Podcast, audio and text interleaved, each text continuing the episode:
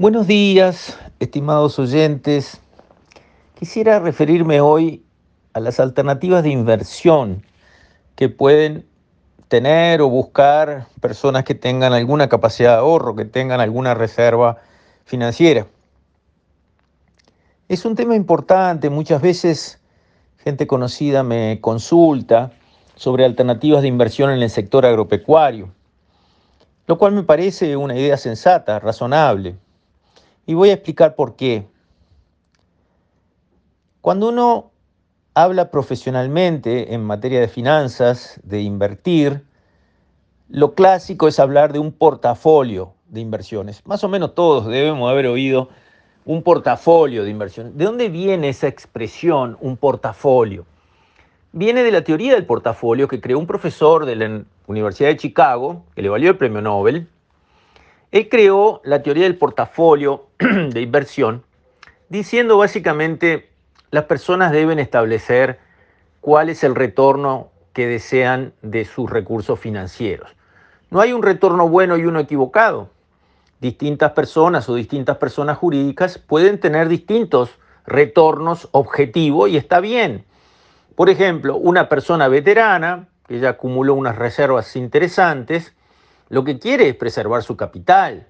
Un retorno muy alto no le interesa, le interesa algo muy seguro, porque con un bajo retorno, un bajo interés ganado por sus colocaciones, con eso le alcanza para llegar al final de su vida, aunque sea comiéndose pedacitos del capital. Lo importante es no perder el capital. Por otro lado, una persona joven al inicio que tiene una vida por delante, que va a generar varias veces, eh, digamos, reservas, lo que quiere es que el dinero trabaje para ella fuerte, que pise el acelerador en materia de retorno, que tome más riesgo, que busque plazos más largos. Y sí, porque no está frente al último dólar que, que ganó, está junto al primer dólar que ganó o que ahorró. Entonces un joven busca retornos más riesgosos pero más altos y una persona veterana busca retornos más bajos y más seguros. Y está perfecto, está bien así. Por lo tanto, lo primero es encontrar el retorno objetivo que uno, como persona física o como institución, un fondo de pensiones o lo que sea, quiere conseguir en ese balance que es eterno de rentabilidad y riesgo.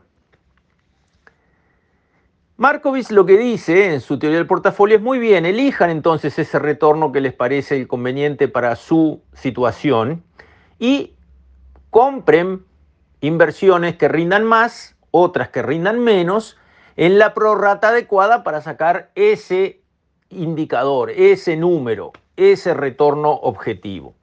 Y ahí viene la clave.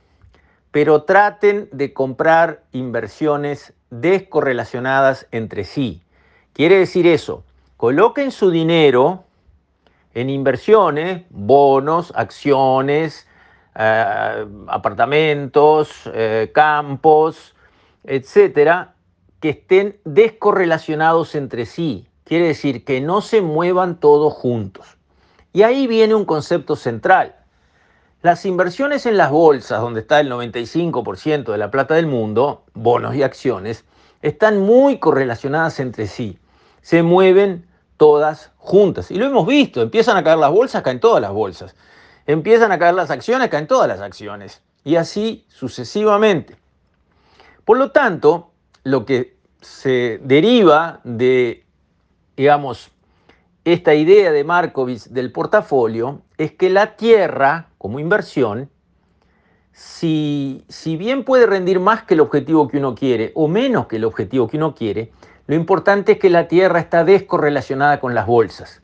Uno mira la evolución de las bolsas, hace la serie, ¿no? Y hay mucha información, corre las regresiones para arriba, para abajo, hace todo el cálculo estadístico y va a encontrar que la Tierra no acompaña a las bolsas.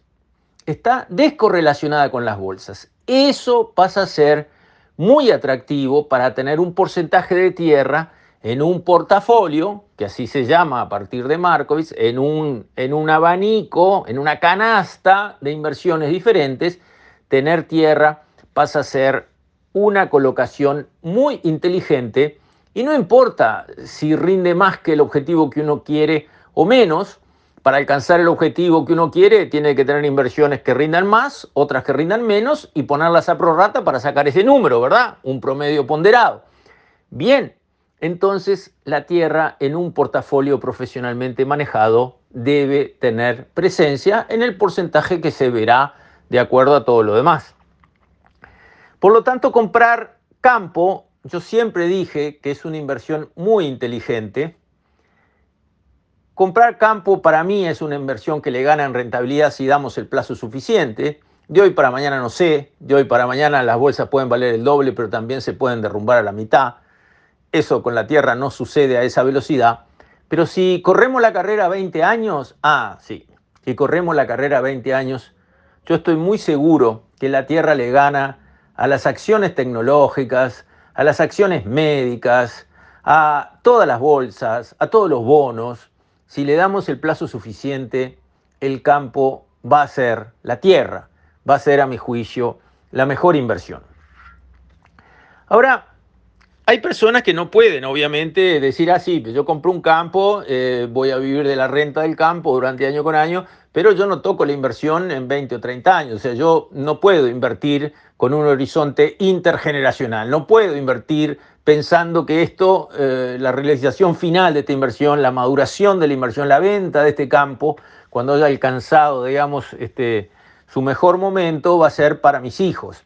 Hay personas que no pueden lamentablemente por las necesidades financieras y las disponibilidades, apartar una cantidad sustancial de negocio, de dinero, como para invertirlo a tan largo plazo. Hay otras personas que necesitan rotar su dinero más corto, tenerlo más disponible, tener lo que se llama más liquidez.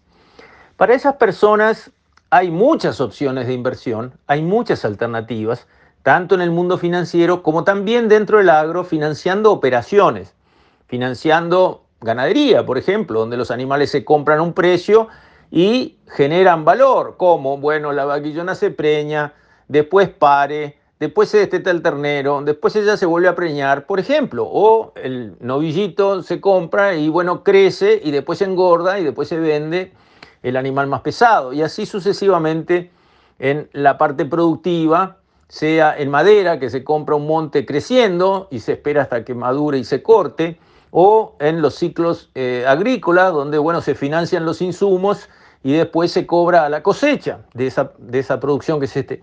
En el agro hay muchas opciones, no comprando el campo y esperando largo plazo, que para mí es el mejor negocio de todos, incluidas todas las bolsas, pero esa rotación del dinero corto con las zafras de producción agropecuaria sí también abre un espacio de inversión para muchas este, personas que quieren rotar corto con su dinero, que necesitan liquidez a los X meses, no a los X años. Creo que los que quieran invertir corto pueden mirar esas opciones, pero a lo que yo voy, rentabilidad y riesgo. El que le diga que colocando en tal rubro ustedes no van a tener ningún riesgo, salgan disparando. No es verdad. Eso es falso, es una trampa, es una mentira, voluntaria o involuntaria, pero es una gran mentira. Riesgo hay. Y esas colocaciones en la producción tienen mucho más riesgo que en la compra de un campo.